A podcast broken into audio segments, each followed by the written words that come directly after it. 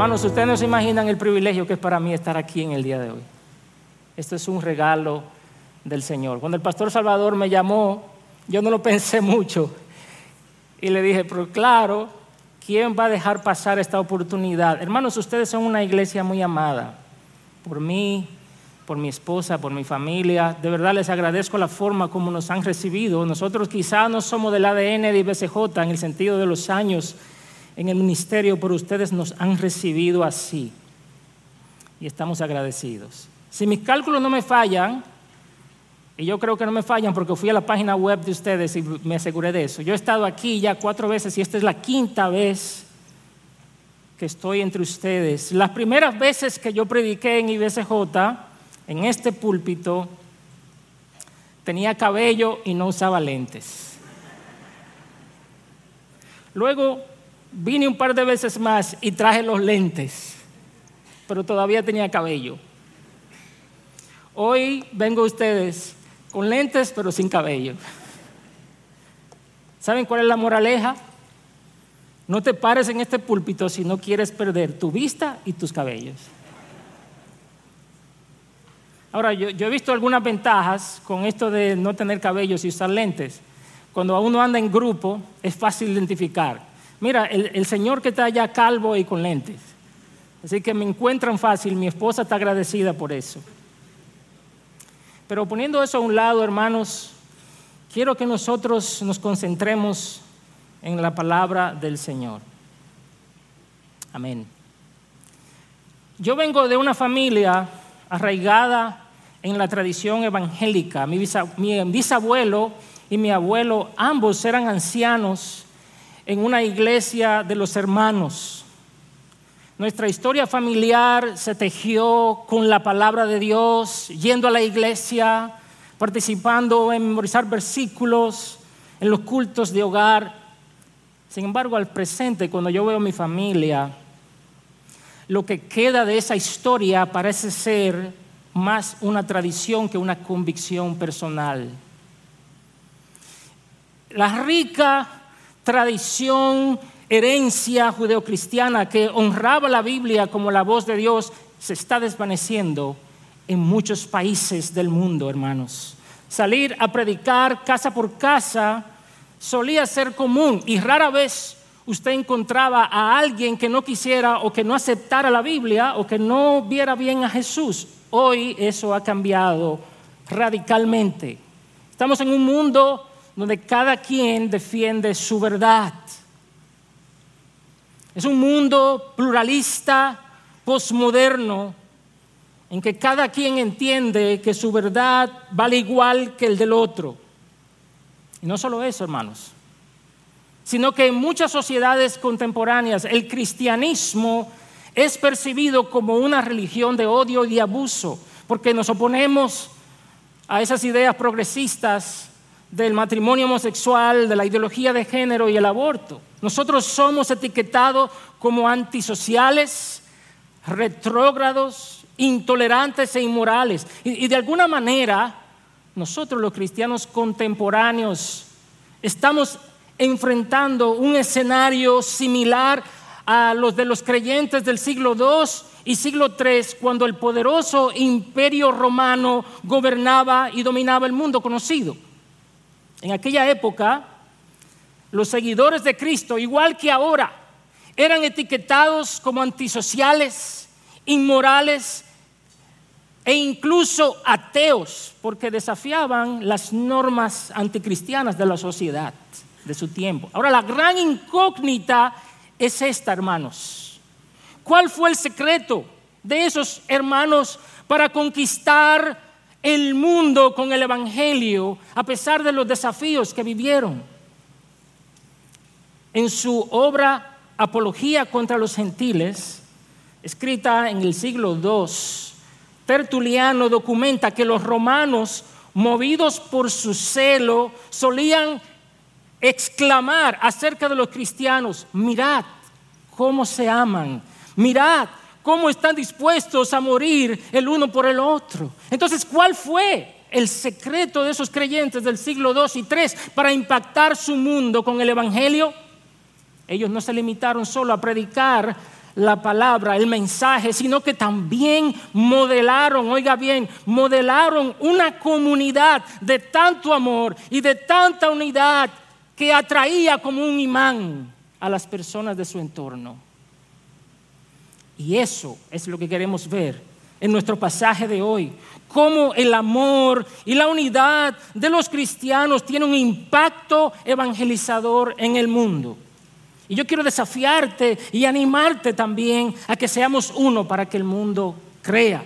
Por favor, acompáñame a leer en el Evangelio de Juan capítulo 17. Vamos a leer los versículos del 20 al 23. Evangelio según San Juan, capítulo 17, versículos 20 al 23. Dice así, esta es la oración de Jesús. Pero no ruego solo por esto, sino también por los que han de creer en mí, por la palabra de ellos. Y este es el ruego, para que todos sean uno. Como tú, oh Padre, estás en mí, yo en ti. Que también ellos estén en nosotros para que el mundo crea que tú me enviaste. La gloria que me diste les he dado, para que sean uno Así como nosotros somos uno, yo en ellos y tú en mí, para que sean perfeccionados en unidad, para que el mundo sepa que tú me enviaste y que los amaste tal como me has amado a mí. Si tú fueras el maestro, guardando la distancia, evidentemente, si tú fueras el maestro y tú sabes que esa es la última noche que vas a pasar con tus discípulos y que pronto vas a, vas a ser entregado y crucificado, ¿cómo sería tu oración? ¿Por qué orarías? Eh, si fuera yo, ¿tú sabes por qué yo estaría orando? Ay Señor, protégeme. Ay Señor, cuídame, que no me pase nada.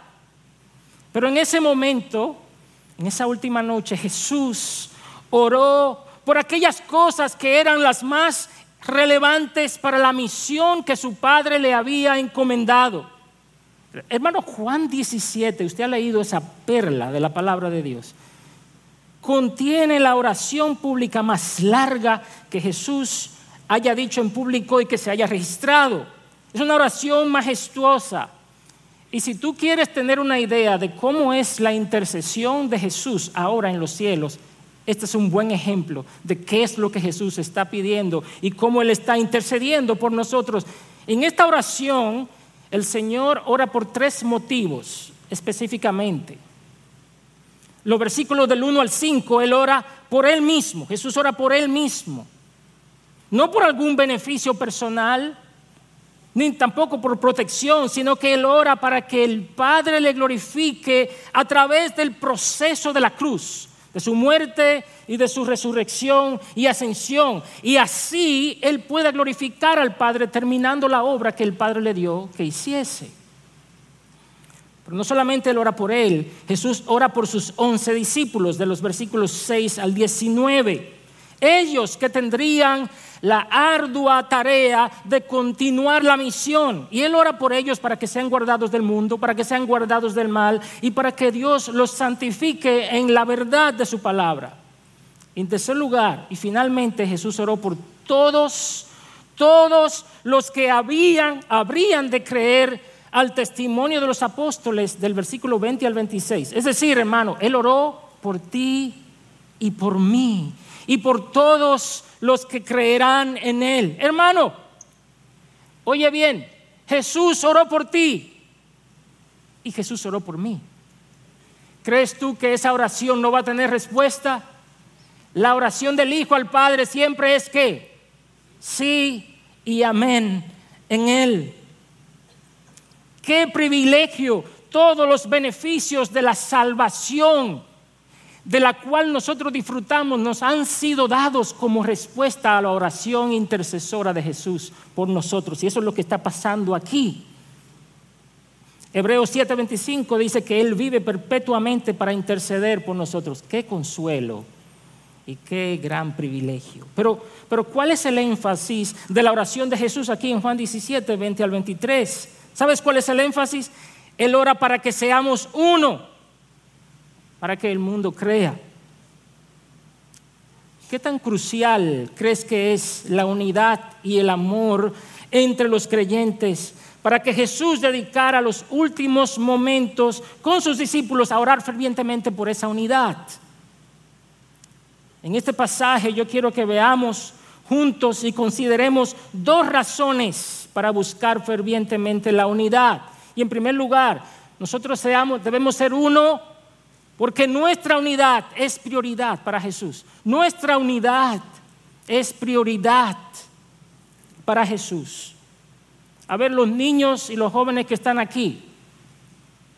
Cuando ustedes están haciendo el culto de hogar, cuando están haciendo el devocional familiar, ¿has notado tú que, tus padres están orando, pero pareciera que es que te están predicando? ¿Te han visto eso? Señor, mira Pedrito. Mira que Él nos está portando bien en estos días. Ten misericordia de Él y cámbiale ese corazón.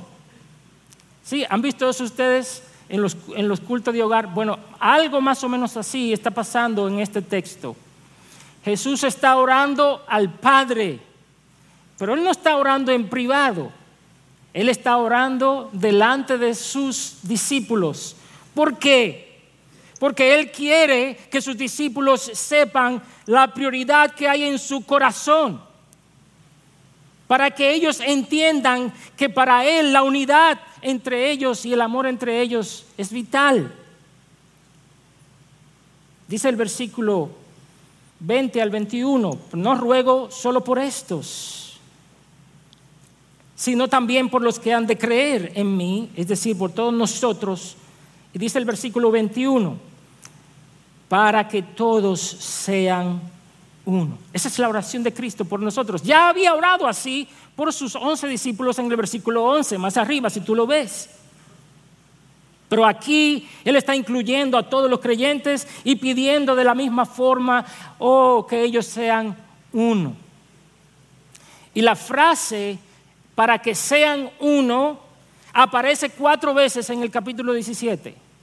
Ahora, si tú estás orando y en tu oración tú oras cuatro veces por la misma cosa, ¿qué significa?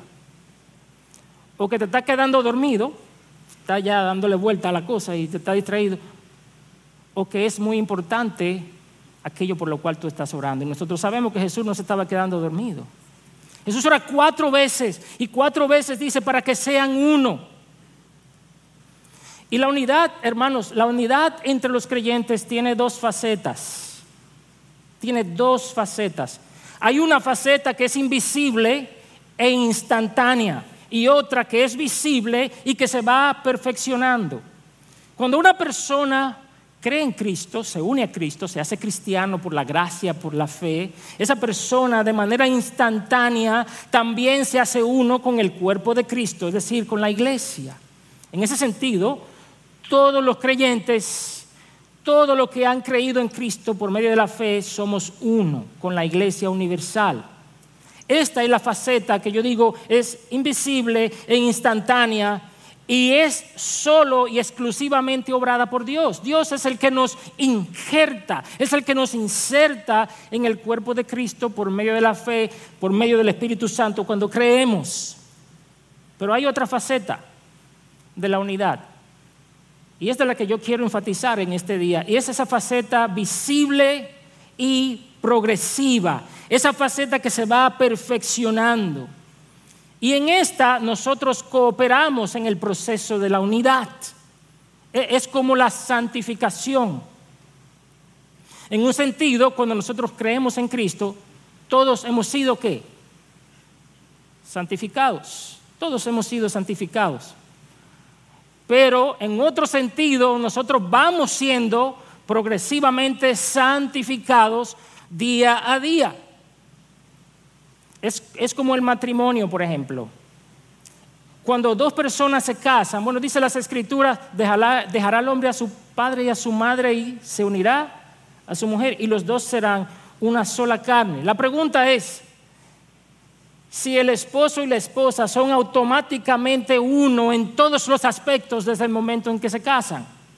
No, ellos son uno desde el momento en que consuman su unidad pero esa unidad tiene que ir creciendo a través de la práctica del amor entre ellos.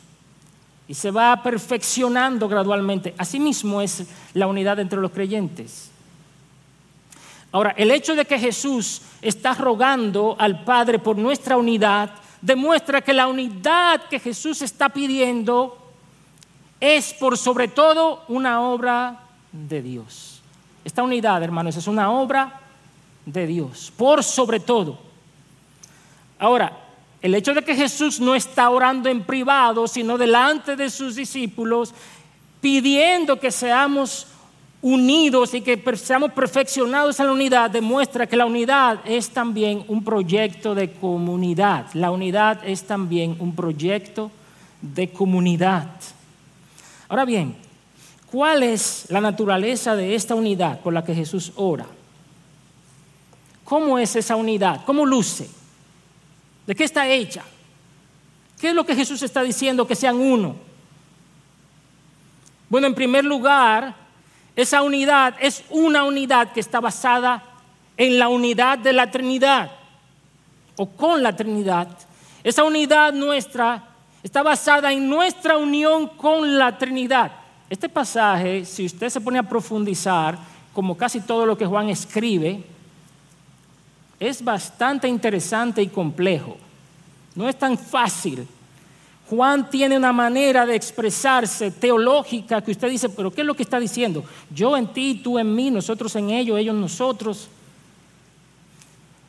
Para entender un poco mejor este pasaje, yo tuve que hacer algunos gráficos Jesús dentro del Padre, el Padre dentro de Jesús, nosotros en Cristo, Cristo en nosotros.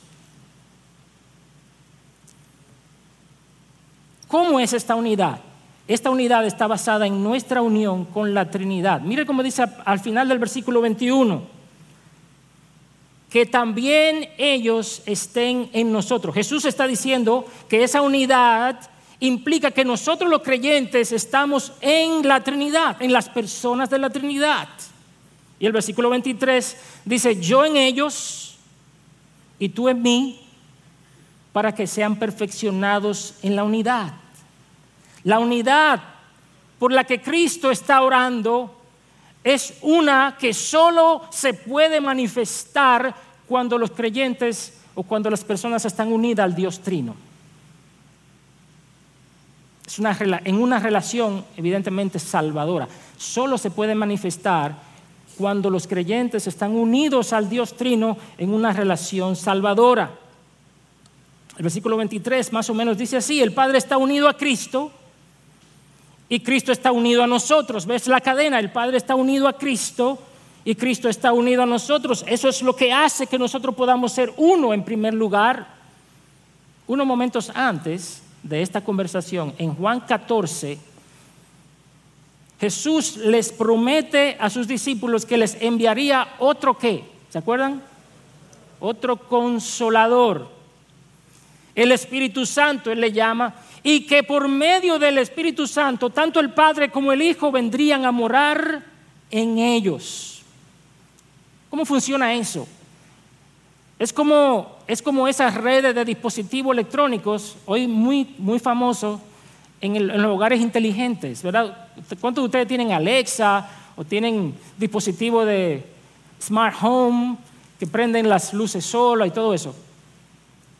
Si usted tiene un grupo de dispositivos electrónicos en su hogar y usted usted quiere que esos dispositivos se comuniquen entre sí, ¿qué tiene que suceder? Que todos ellos estén conectados a la misma red, que todos ellos estén conectados a un mismo switch o router. De la misma manera, hermanos, la unidad entre los cristianos depende completamente de nuestra unión con el Dios Trino. Nosotros amamos a los no cristianos. Nosotros amamos a los que no conocen al Señor. Tenemos amigos que no conocen al Señor. Tenemos familiares a veces nuestros propios padres, a veces nuestros propios hermanos de sangre, compañeros de trabajo, gente que realmente amamos y que apreciamos, pero no somos uno con ellos. No en el sentido que este texto lo está hablando. ¿Saben por qué? Porque no están unidos al Padre, al Hijo y al Espíritu Santo. No tenemos el mismo propósito, ni la misma mente, ni la misma verdad, ni el mismo amor, ni el mismo Señor, ni la misma fe, ni el mismo bautismo, ni el mismo Dios y Padre de todos, el cual es en todos y por todos. No puede haber unión entre aquellos que no han sido salvados por la gracia, entre aquellos que no están unidos a la Trinidad de Dios por medio de la fe en Cristo.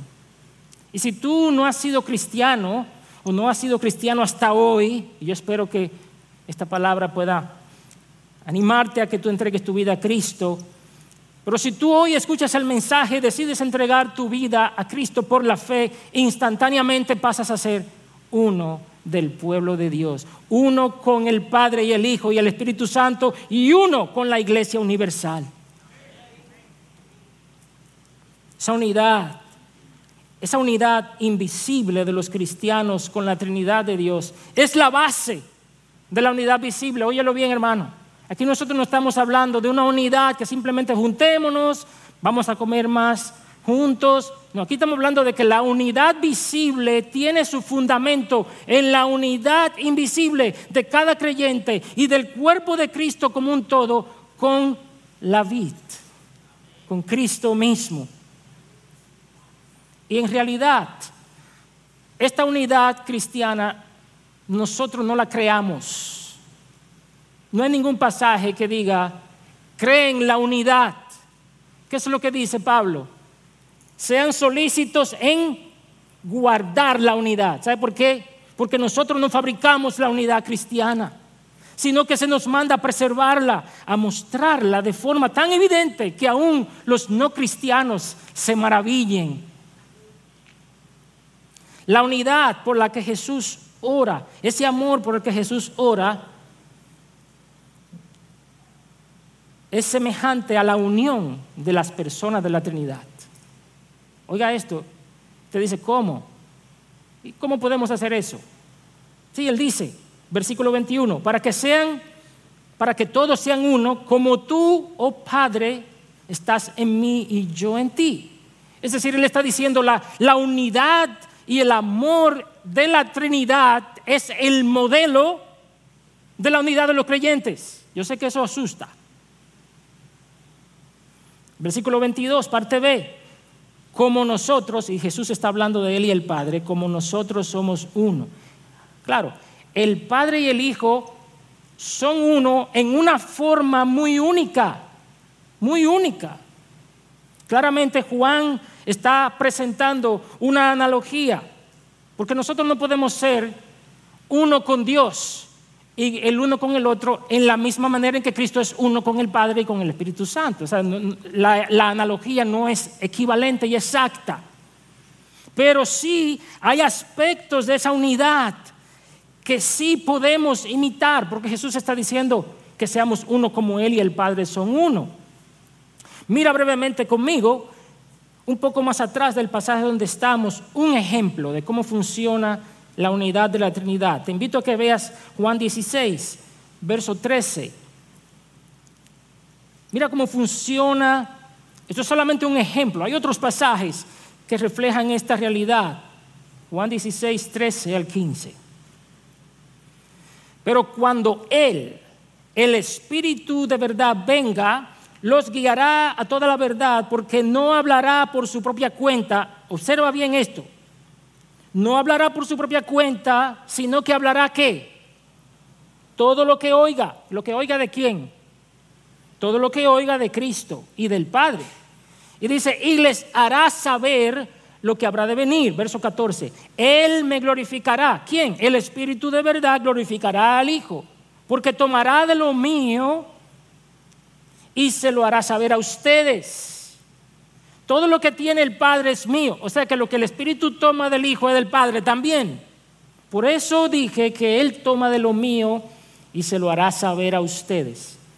Miren algunas observaciones sobre el tipo de unidad que hay en la Trinidad. Y yo creo que nosotros podemos aprender, y es lo que Jesús nos está desafiando.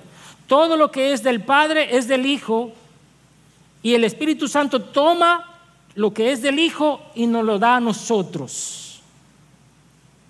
El Espíritu no habla por su propia cuenta, Jesús tampoco habla por su propia cuenta, sino lo que oye del Padre.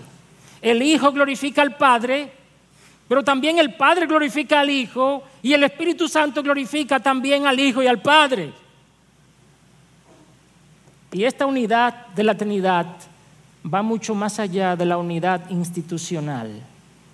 Esto no es una unidad institucional lo que vemos aquí, esto es una unidad profunda y personal. La pregunta es si eso describe nuestro tipo de relación el uno con el otro. Aquí lo que vemos es que no hay individualismo. En, en, la Trinidad no hay alguien diciendo yo quiero ser más o yo quiero mi cosa para mí, dame lo mío aparte. No hay individualismo en la Trinidad, sino que todo lo que es de uno es del otro. Por tampoco hay protagonismo en la Trinidad, sino que cada uno se somete al otro y da gloria al otro. A esto es que Jesús llama ser como el Padre y como Él. Ser uno como el Padre y el Hijo son uno. Ahora que ustedes cantaban con el grupo de adoración, mi alma se elevaba al escuchar las letras de las canciones, pero también al, sentir la música y cómo todos estos instrumentos se conjugan juntamente para producir esto. E, esta es una imagen de esto, una orquesta, cada instrumento es único, ¿cierto? Es único, tiene una función distinta, pero cuando el maestro levanta la mano y levanta la batuta, todos los músicos en unidad, con una sola mente, con un solo corazón, comienzan a tocar una hermosa sinfonía que eleva el espíritu de todos los que están presentes. Refleja tu relación con los hermanos esta entrega, esta sujeción mutua esta preferencia del otro que nosotros podemos ver en la Trinidad? ¿O es la unidad con tus hermanos simplemente algo institucional? Es decir, pertenecemos a la misma iglesia, soy miembro de IBSJ y él también. Ahora, la unidad de los cristianos es tan prioritaria para Jesús que Él nos dio, dice en el versículo 22, la gloria que el Padre le dio. Él nos dio la gloria que el Padre le dio. Y esta es una de esas frases enigmáticas de Juan. Juan a veces puede ser complicado de entender.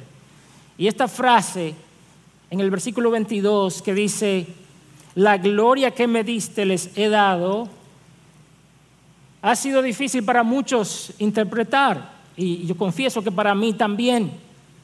¿A qué se refiere? ¿Qué quiere decir la gloria que me diste les he dado para que sean uno? Debe ser importante porque Jesús está diciendo, yo le he dado esto para que sean uno. Es decir, nosotros necesitamos la gloria que Cristo nos da, que recibió del Padre, para que nosotros podamos ser uno. No se está refiriendo a la gloria futura. ¿Por qué? Porque Jesús todavía no se la había dado. Entonces, ¿a qué se está refiriendo? Yo creo que algunos pasajes de Juan nos pudieran ayudar a explicar qué significa la gloria que me diste. Mire conmigo Juan 1.14. Usted se sabe ese pasaje porque es un pasaje central. Juan 1.14 dice, el verbo se hizo carne y habitó entre nosotros. ¿Y qué pasó? Vimos su gloria gloria como del unigénito del Padre lleno de gracia y de verdad. ¿Qué gloria está diciendo Juan que los discípulos vieron? ¿Qué es lo que Juan está diciendo que ellos vieron? Yo creo que él lo aclara mucho más en la primera carta de Juan. Mira conmigo, primera de Juan 1, versículos 1 al 3. Dice así, lo que existía desde el principio, lo que hemos oído, ¿Y qué más? Lo que hemos visto con nuestros propios ojos, lo que hemos contemplado y lo que han tocado nuestras manos, ¿esto qué? esto escribimos. ¿Cuál es esa gloria que ellos vieron y de la cual Juan está diciendo, nosotros les, hemos escribido, le hemos escrito, perdón, esto escribimos acerca del verbo de vida. ¿Qué es esa gloria? Lo que ellos han visto, lo que han contemplado con sus manos y lo que han escrito acerca del verbo de vida. Dice, y la vida se manifestó, nosotros la hemos visto y damos testimonio y les anunciamos a ustedes la vida eterna que estaba con el Padre y se manifestó. Lo que hemos visto y oído, les proclamamos también a ustedes, para que también ustedes tengan comunión con nosotros. Mire bien, hermano. Ahora yo le pregunto, ¿qué fue lo que los discípulos proclamaron? ¿Cómo le llamamos nosotros en una palabra? Evangelio. Y dice Juan que esa proclamación es la llave para que ellos puedan tener comunión. En verdad, nuestra comunión es con el Padre y con su Hijo Jesucristo. Y esto es lo que yo creo que es la gloria que Cristo les dio a sus discípulos. La gloria de Cristo es la revelación de su persona y su obra en el Evangelio. La gloria de Cristo es la revelación de su persona y su obra en el Evangelio. Incluye la encarnación, su ministerio, sus milagros, su muerte redentora, su resurrección, su ascensión y su reino. Cristo le dio a sus discípulos esa gloria del Evangelio. Él se manifestó a ellos claramente. Ahora nosotros sus discípulos somos participantes de la gloria de Cristo por medio del Evangelio. En otras palabras, Cristo nos dio la revelación de su Evangelio para que seamos uno. Cristo nos dio la revelación de su Evangelio para que seamos uno. La gloria que me diste les he dado para que sean uno. Hermano, dígame si no es así. La verdad del Evangelio es lo que le da unidad al pueblo de Dios. ¿Cuántos de ustedes le ha pasado que van en un vuelo, se, montan en el avión y se sientan, van solos y y al lado se le sienta una persona y al rato se da cuenta que es cristiano? ¿Qué pasa de ahí en adelante? Que no hay, no hay siesta. En ese vuelo no va a haber siesta. Nadie va a descansar ahí porque es, vamos a hablar. Y comenzamos a hablar de Cristo. Comenzamos a hablar del Evangelio. Somos uno por causa de la revelación del Evangelio. Y eso nos pasa en todos lados. Cuando nosotros, mi esposa y yo veníamos para la República Dominicana, y, ustedes lo saben, no estábamos regresando a la iglesia donde habíamos, donde habíamos estado ya por 20 años. Así que estábamos volviendo para IBCG, donde apenas conocíamos al pastor Eduardo y su, esposa, al pastor Rafael y su familia, al, al hermano Helio y su familia y quizás otros más. Y mi esposa y yo estábamos un poco nerviosos porque, bueno, estamos llegando a una iglesia donde conocemos a poca gente. Pero hermanos, la verdad del Evangelio es eso que une al pueblo de Dios, porque al llegar es como si nosotros hemos llegado a nuestra familia. Alabado sea el Señor. Ha pasado un año y algo y yo estoy conectado con tanta gente, me sé tantos nombres y, he comido en tantas casas y también he invitado gente a mi casa y hemos salido juntos que pareciera que tenemos ahí, no sé, 10 años. Ahora, ¿en qué está basada esa unidad? Si no en otra cosa que en la verdad del Evangelio. Y hermanos, la verdad no se puede sacrificar en pro de la unidad. Aquí no estamos hablando de ser uno con aquellos que no creen en el Evangelio fundamental que Cristo enseñó. Aquí no estamos hablando de ser uno con aquellos que no creen en la salvación por gracia, por la fe, o que no creen en la divinidad de Jesucristo, o que no creen en la eternidad de Dios. Aquí estamos hablando de ser uno con aquellos que también creen en la misma verdad evangélica que nosotros hemos creído.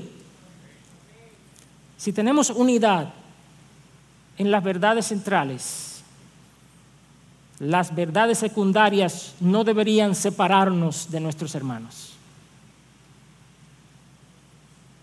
Donald Carson dice de esta manera, independientemente de la afiliación denominacional, debe haber entre el pueblo de Dios una afinidad sincera, un amor mutuo, un compromiso común, un profundo deseo de aprender uno de otros y de llegar, si es posible, a un entendimiento compartido de la verdad sobre cualquier punto. Tal unidad, dice Carson, debe ser tan transparente y convincente que otros se sientan atraídos por ella.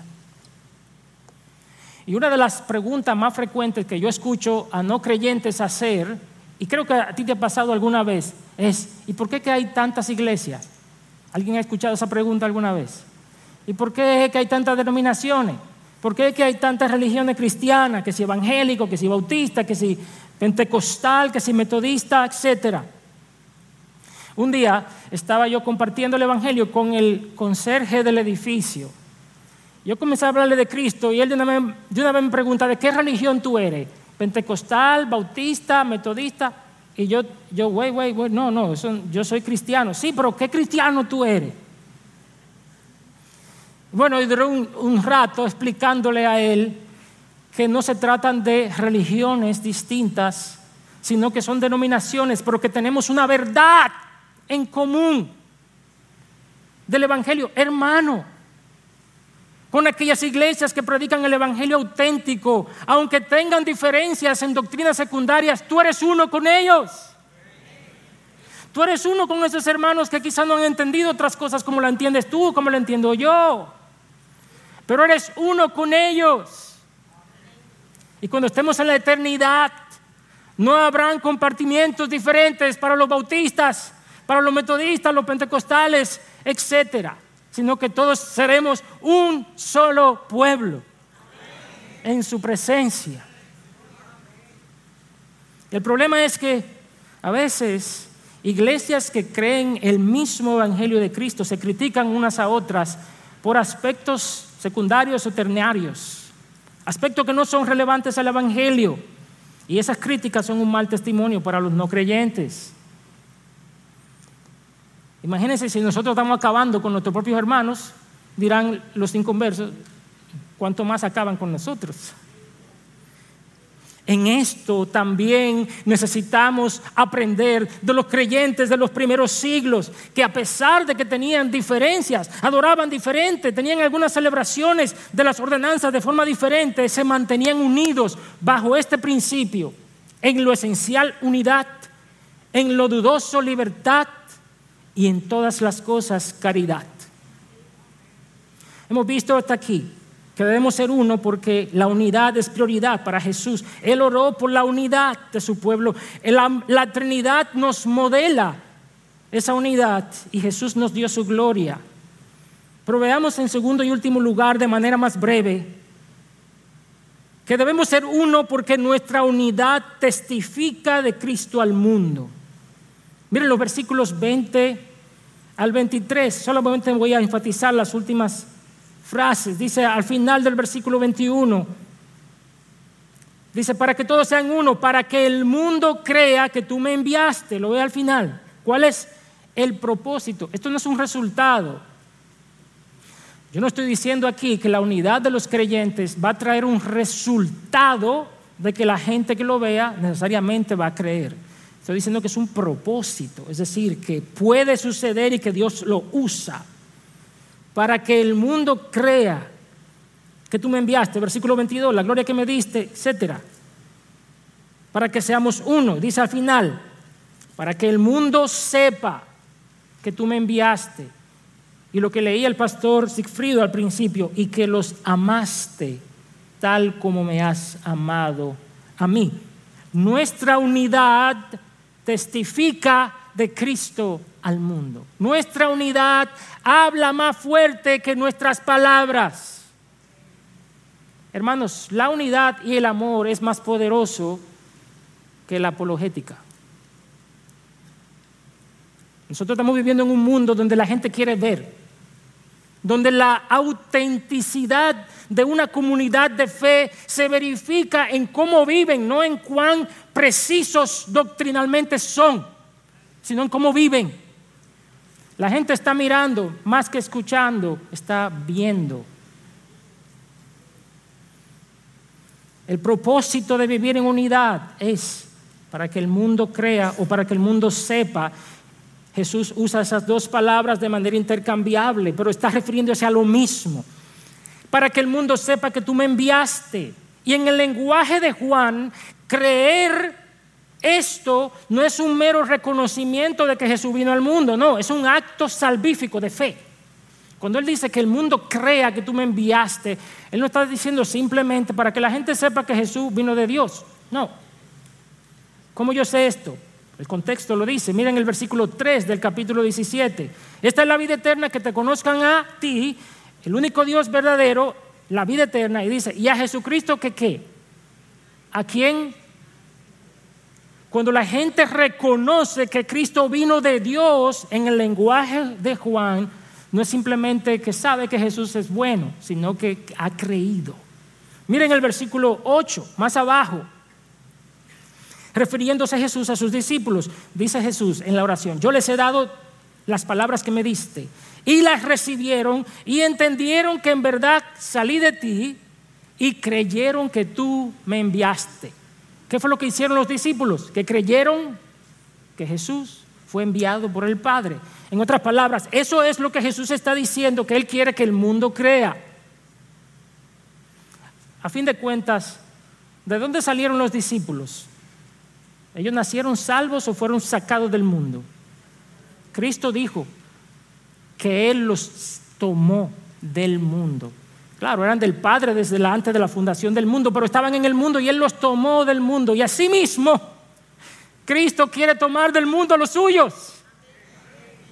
Y él, los, y él lo va a hacer en parte a través del testimonio del amor y la unidad que nosotros vivimos aquí, hermanos.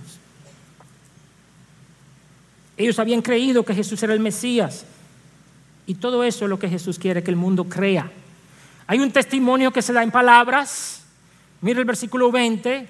Él habla de no solo por esto, sino por los que han de creer en mí por la palabra de ellos. Sí, ciertamente el Evangelio tiene que ser predicado, hablado, con palabras. Hay un testimonio hablado que la gente tiene que creer, recibir, creer para ser salvo. Pero el énfasis de este pasaje yo creo que está en el efecto que esa unidad de los creyentes tiene para con el mundo. Cristo le dijo a sus discípulos en Juan 13, un pasaje que leyó el pastor Cifrido esta mañana. Mire el versículo 34, Juan 13, 34. Un mandamiento nuevo les doy, que se amen los unos a los otros, que como yo los he amado, así también se amen los unos a los otros. En esto conocerán todos que son mis discípulos. ¿En qué? ¿En qué?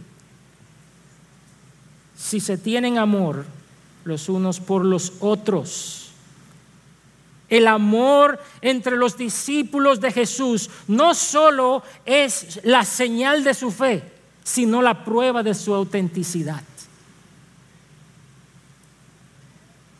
El libro de los Hechos de los Apóstoles confirma esto, de cómo los creyentes vivían en unidad, tenían todas las cosas en común y dicen que ganaron el respeto y el favor de todo el pueblo.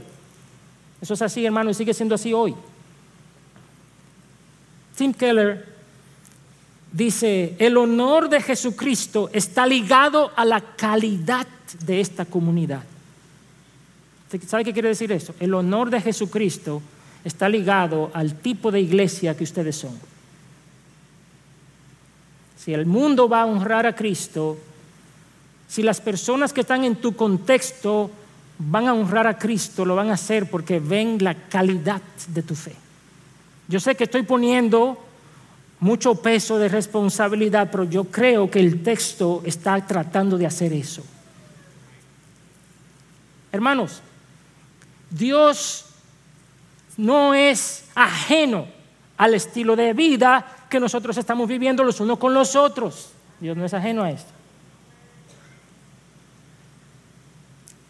Tristemente, Hoy día existe tanta división entre los cristianos que el mundo no sabe a dónde ir. ¿Por qué iglesia voy? Es que yo fui a una iglesia y hicieron esto, yo fui a otra iglesia y hicieron aquello.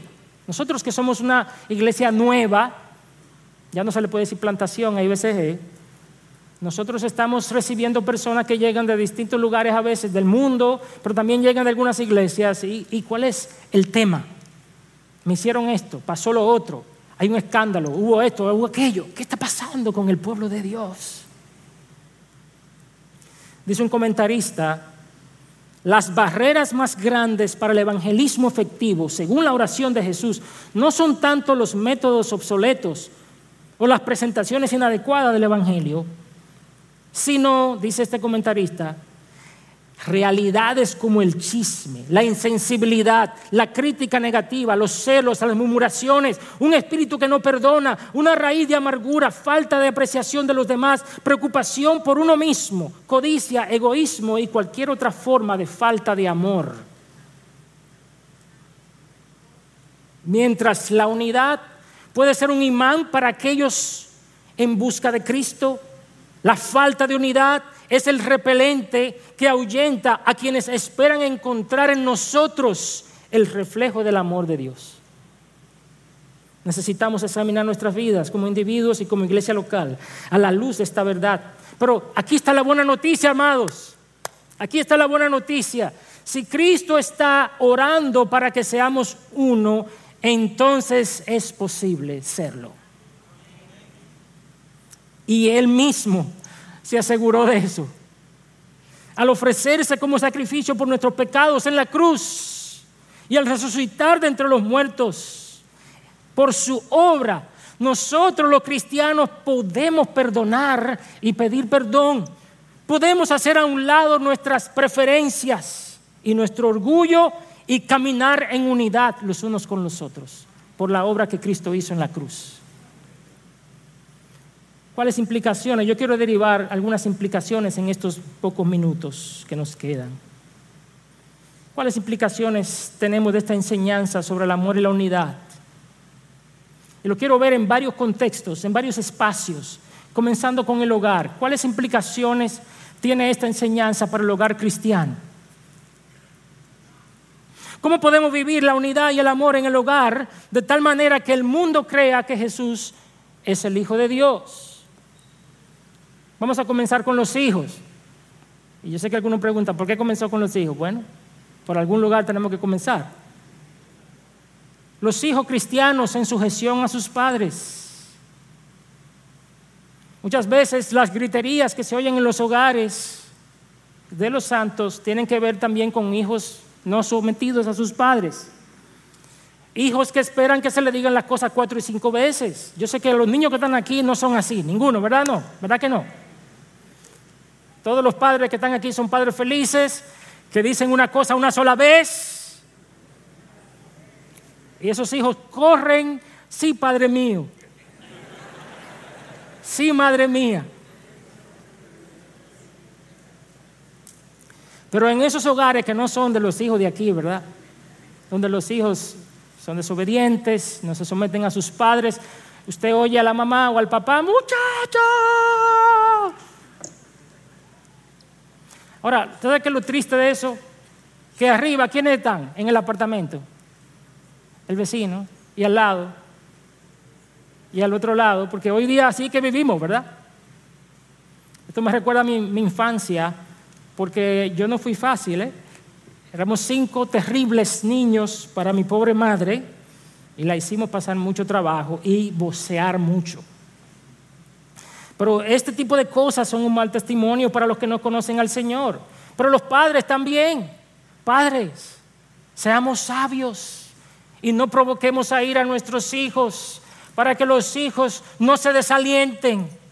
Padres, evitemos la gritería y la maledicencia en el hogar. Promovamos un ambiente de amor, un ambiente de unidad, donde nosotros podamos tratar con el corazón de los hijos.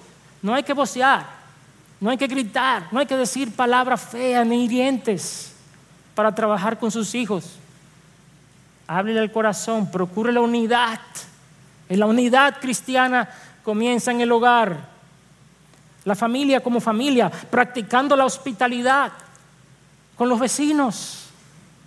Yo te quiero desafiar a que si tú profesas la fe y tienes una familia cristiana, comparte eso con tus vecinos. Invítalos a tu casa a tomarse un café o a comer un día para que ellos puedan ver la unidad que hay en tu hogar y puedan decir, yo quiero eso, ¿cómo que ustedes lo hacen? Pero a veces vivimos vidas muy aisladas del mundo y el mundo no puede ver lo que es la unidad. Así que cuando tú haces eso, el mundo comienza a mirar y pueden ver y comenzar a conversar con nosotros acerca de eso. Segundo contexto, la iglesia local. Dijimos la familia. Segundo contexto, la iglesia local. ¿Cómo puede una iglesia local vivir en unidad para que el mundo crea? Hermano, involúcrate en tu iglesia local para comenzar.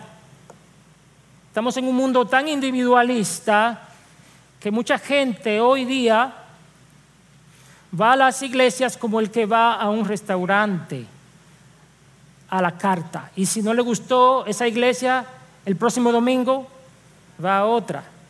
Pero hay hermanos que son de la misma iglesia, pero no se involucran en nada. ¿Sabe por qué? Para no tener problemas. Yo no quiero tener problemas.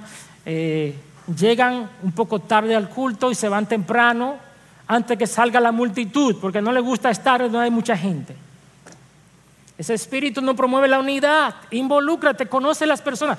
¿Cuántos nombres de hermanos de la iglesia te sabes?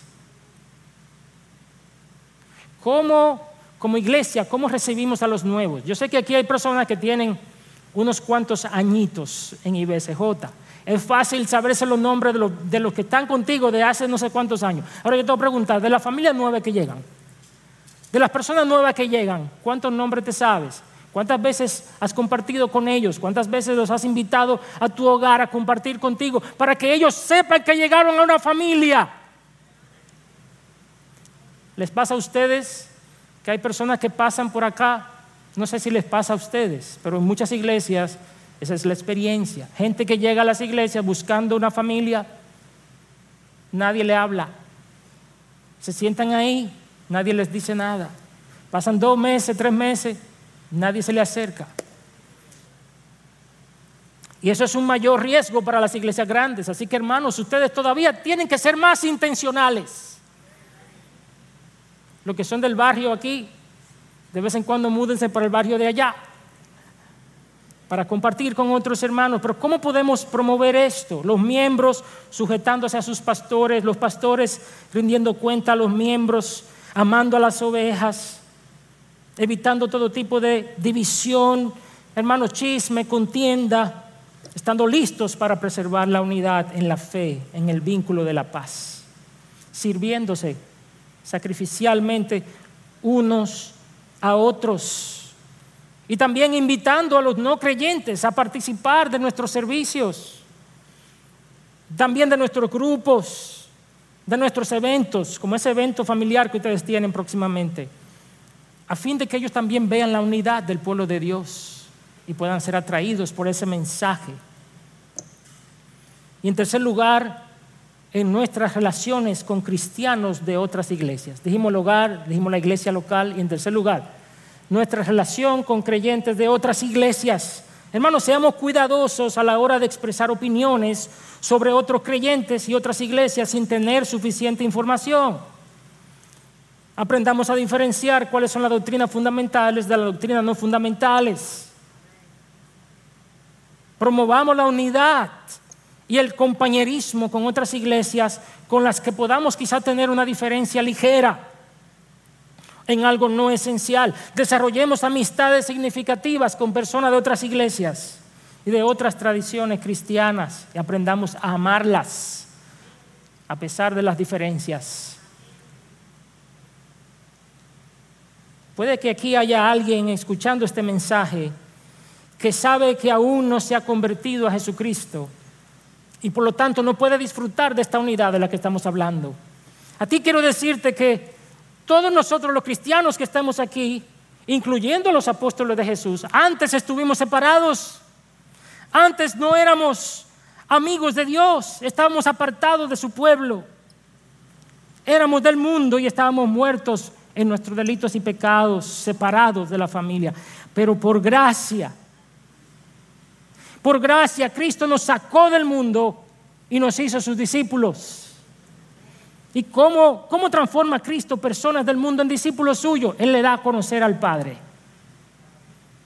Solo así el amor del Padre puede estar en ellos. Solo los que conocen al Padre por medio de Cristo pueden vivir en unidad y amarse los unos a los otros. Solo ellos tienen el amor de Dios morando en sus corazones. En el día de hoy, por medio de la fe, tú puedes convertirte en un discípulo de Jesucristo si confiesas tus pecados, te arrepientes y crees en Jesucristo como el Salvador enviado de Dios. Concluyendo, hermanos, preservar la unidad puede ser complicado, puede ser difícil. Somos personas distintas, diferentes trasfondos, caracteres, preferencias, posición social, etc. Pero cuando nos unimos, no importa cuán diferentes seamos, encontramos la dulzura de Cristo en la diversidad. Y eso, mis hermanos, es nuestra receta secreta para endulzar un mundo que anhela desesperadamente el amor que nosotros compartimos. La gente anhela ser recibida, aceptada, escuchada y amada y solo una comunidad desprendida y enfocada en los demás, como lo deben ser los discípulos de Cristo, puede responder a esa necesidad profunda del ser humano. Y entonces, en ese contexto de la relación con el no creyente, ahí viene el mensaje del Evangelio que explica quién es Cristo y lo que Él ha hecho en nosotros y lo que quiere hacer en la vida de ellos. Ese es un testimonio poderoso, auténtico, que une las palabras con las acciones. Hermanos, esta es nuestra arma más poderosa para conquistar a un mundo posmoderno con el Evangelio, el amor y la unidad de los creyentes. Dice el historiador Carl Schumann, el mundo del siglo II es, en cierto sentido, nuestro mundo donde el cristianismo es una elección y una elección que probablemente en algún momento entre en conflicto con las autoridades. Fue ese mundo del siglo II, por supuesto, el que sentó la base para los éxitos posteriores de los siglos III y IV. Oigan lo que dice Truman. Y lo hizo por qué medios? Al existir como una comunidad unida y doctrinalmente limitada que requería que sus miembros actuaran de manera consistente con su fe y fueran buenos ciudadanos de la ciudad terrenal. Busquemos ser una comunidad que brilla con el resplandor del amor sacrificial y que florece en el cálido abrazo del cuidado mutuo no se trata solo de predicar con palabras, sino de demostrarlo con hechos. El amor que sembramos hoy es la semilla que florecerá en el corazón de una generación que busca autenticidad y los guiará ese amor hacia la verdad del Evangelio que nosotros proclamamos. Por tanto, seamos uno para que el mundo crea.